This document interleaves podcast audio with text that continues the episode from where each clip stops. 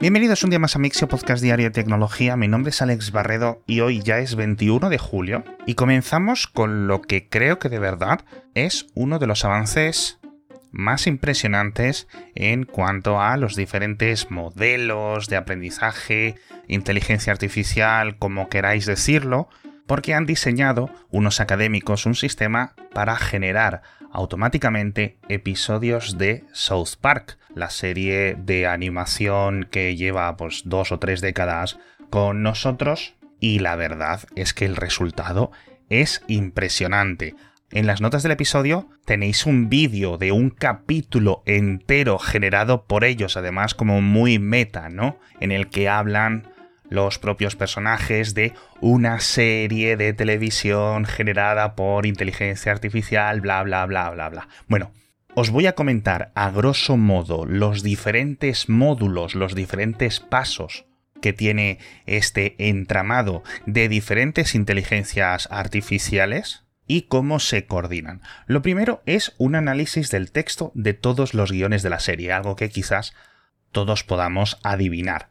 Pero este es simplemente uno de tantísimos pasos y aquí es donde empiezan las cosas a sorprenderme. Lo segundo es que han conseguido extraer de todos esos guiones, de todos esos capítulos, las personalidades, las historias de cada uno de los personajes, es decir, que han extraído una entidad separada de cada uno de los diferentes personajes para que tenga sus propias motivaciones, sus frases específicas y un comportamiento que dé naturalidad a las interacciones. Y como trabajo previo, también han conseguido sintetizar las diferentes voces, con lo cual ya tienen un análisis de cómo se comporta la estructura de los episodios, cómo se comportan los personajes, los diferentes escenarios y ubicaciones en las que se desarrollan las historias, las voces de todos estos personajes, y aquí es donde ya empieza una generación más completa. Explican cómo básicamente es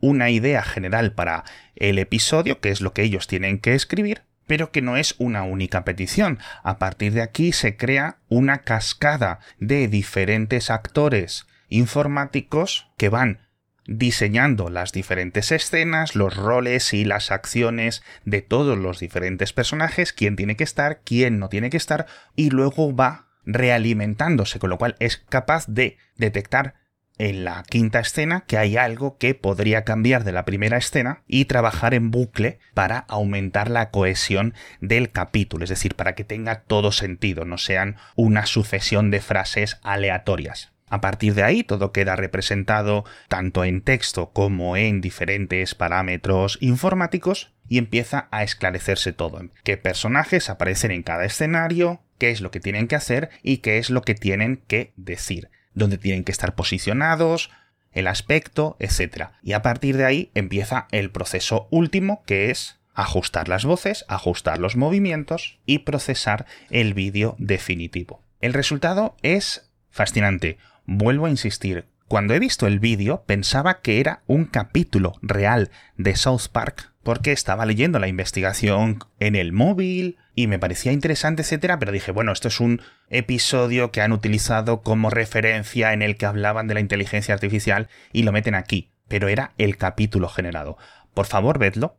No es del nivel de la calidad de lo que se produce por los humanos en la serie, obviamente, pero es mucho, mucho, mucho mejor de lo que seguramente os esperaseis. Y también es cierto que South Park es quizás la serie idónea para realizar este tipo de experimentos por los movimientos de los personajes, la animación, los fondos de las escenas, el diseño de nuevos personajes, etc. es bastante simple y el resultado que han tenido se parece mucho más al contenido real de lo que se parecería si estuvieran intentando clonar episodios de Los Simpson o realizar capítulos de una serie con actores normales, es decir, el resultado no estaría tan cercano ni de lejos a la realidad.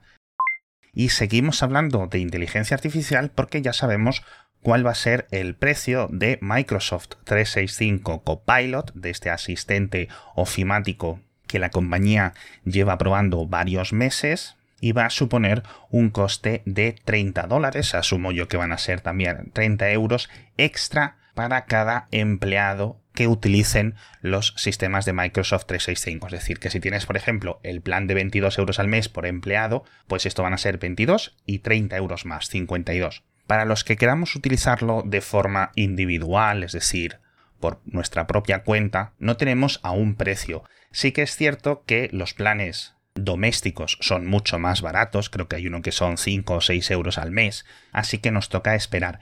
El precio ha causado bastante polémica. Os voy a ser sincero, a mí me parece un precio bastante justo.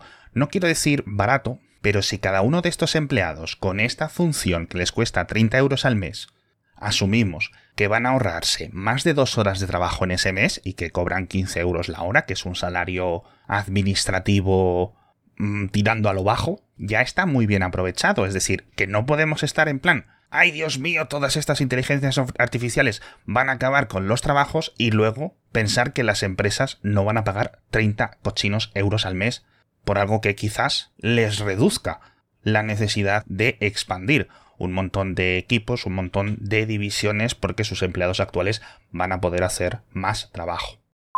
Y una noticia un poco más rápida es que por fin tenemos el artículo científico público de otro de estos modelos sintéticos de compresión que permite adivinar la ubicación de cualquier fotografía en la calle. Hay múltiples, pero este tiene una tasa de acierto brutal, en concreto es capaz de adivinar el país del 92% de las fotografías que se le enseñan, cuando hablamos de mayores precisiones, empieza a fallar pero con una curiosa curva. En zonas rurales, por ejemplo, es capaz de acertar a menos de 25 kilómetros en un 40% de las ocasiones y se va reduciendo la precisión hasta que vuelve a crecer en entornos urbanos, porque hay muchos más detalles de los que fijarse, muchos más carteles, etc.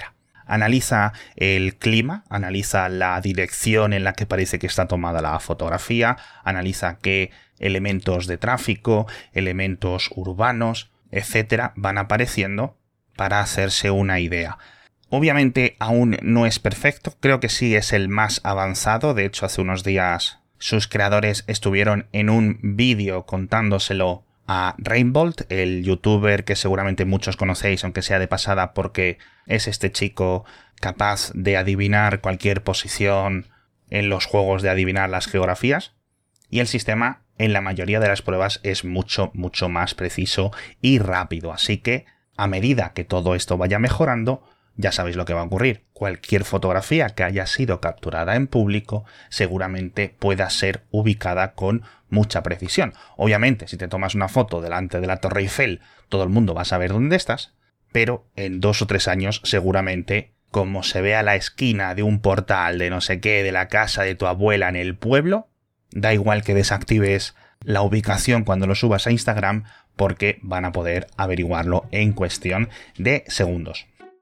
Y después de todas estas noticias, un poco de relax con nuestro patrocinador. Espero que os venga bien que os lo cuente ahora, porque ya sabéis que el mejor entretenimiento este verano lo tenéis en Sky South Time, un montón de series, un montón de películas que podéis disfrutar de forma gratuita durante 7 días. Simplemente tenéis que entrar en skysouttime.com, os apuntáis, tenéis un montón de días que ahora en verano tenéis muchas horas para estar relajados, fresquitos, y hay contenido para toda la familia, así que aprovechadlo, porque como os decía estos días, una semana de prueba gratuita da para muchas series y muchas películas y la colección de contenidos exclusivos de Sky Showtime merece mucho la pena. Además que ya sabéis que solo son 5,99 euros al mes. Pero bueno, ya no os lo digo más. Entráis en las notas del episodio o en skysouttime.com y lo probáis por vosotros mismos.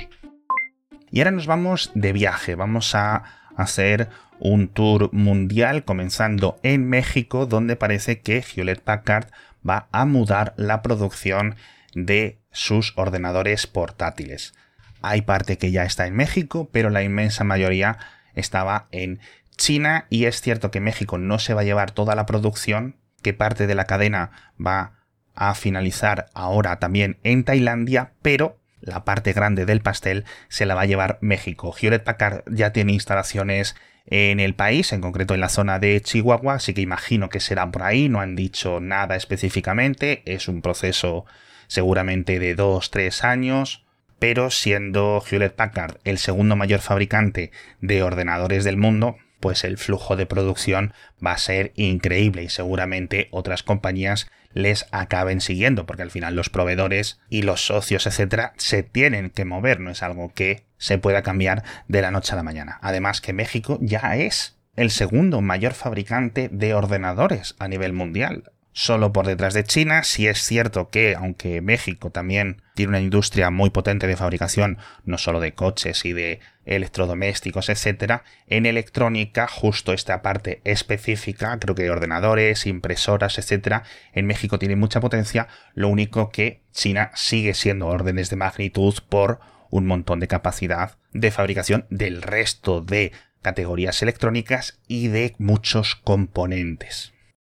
Nos vamos hacia el sur, nos vamos a Venezuela porque el gobierno acaba de anunciar que colaborarán con China en la próxima estación de investigación lunar. No sabemos cuál va a ser el rol del gobierno, o mejor dicho, del ABAE, de la Agencia Venezolana del Espacio. Y como digo en el boletín, espero que no se limite a temas de observación, a temas de antenas, etcétera y que haya una implicación científica, incluso, ¿por qué no?, una implicación humana potente en ese conjunto de exploraciones y de misiones lunares que anunciaron China y Rusia hace unos años, pero que ya sabéis que aquí la que manda es China, y aunque de momento hay poco definido, de ahí que tampoco sepamos cuál va a ser el rol de Venezuela, pues el objetivo final son tanto elementos en órbita lunar y también en la superficie de la Luna. Así que a ver en qué acaba la cosa. Hablando del espacio, una cosita rápida que me ha parecido un cacharro magnífico, se llama Estia, como la diosa griega de no sé qué, y es un telescopio, pero en vez de estar diseñado para nuestros ojos, está diseñado para nuestro smartphone.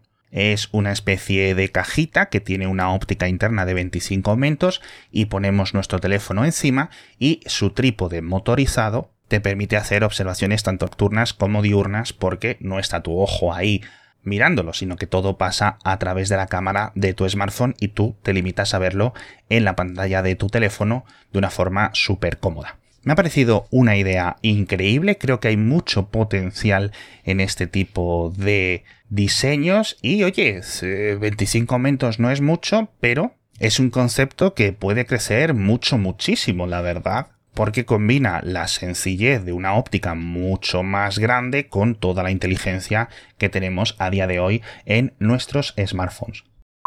Hablamos también del Pokémon Sleep, este videojuego que lleva varios meses en beta, que se juega mientras duermes, ya está disponible en todos los países para iPhone y para Android. Yo ahora mismo me lo voy a instalar y lo voy a probar porque tengo mucha curiosidad para ver cómo funciona y qué tipo de análisis del sueño te hace. Y algunas cositas más que dejo en las notas del episodio, pero una me ha llamado muchísimo la atención y es la policía de Ucrania desarticulando una red de ciberdelincuencia a los que ha incautado más de 150.000 tarjetas SIM. Una locura los vídeos de las redadas con granjas de modems gigantes, habitaciones y casas enteras llenas de antenas que utilizaban pues para todo lo malo que os podáis imaginar. Estafas de todo tipo, bots de redes sociales, falsificación de publicidad, campañas de desinformación, etc. A mí esto es algo que me fascina. Comentamos un caso hace poco en España en el que veíamos esas máquinas. Pues imaginaos, en vez de una máquina con unas cientas de tarjetas SIM que tenían, muebles y muebles y habitaciones y habitaciones enteras llenas de estos cacharros. Hay un plano en el que se ven cajas de plástico una tras otra llenas todas con las tarjetas SIM que me ha llamado bastante la atención. Con esto me despido. Ya sabéis que todo lo tenéis en las notas del episodio, lo que os he comentado. Echadle un vistazo a un montón de las cosas para verlas en vídeo o leerlas por vosotros o entender mucho más del contexto que os cuento en el episodio. Volveré a estar con vosotros, eso sí, mañana con más noticias de tecnología.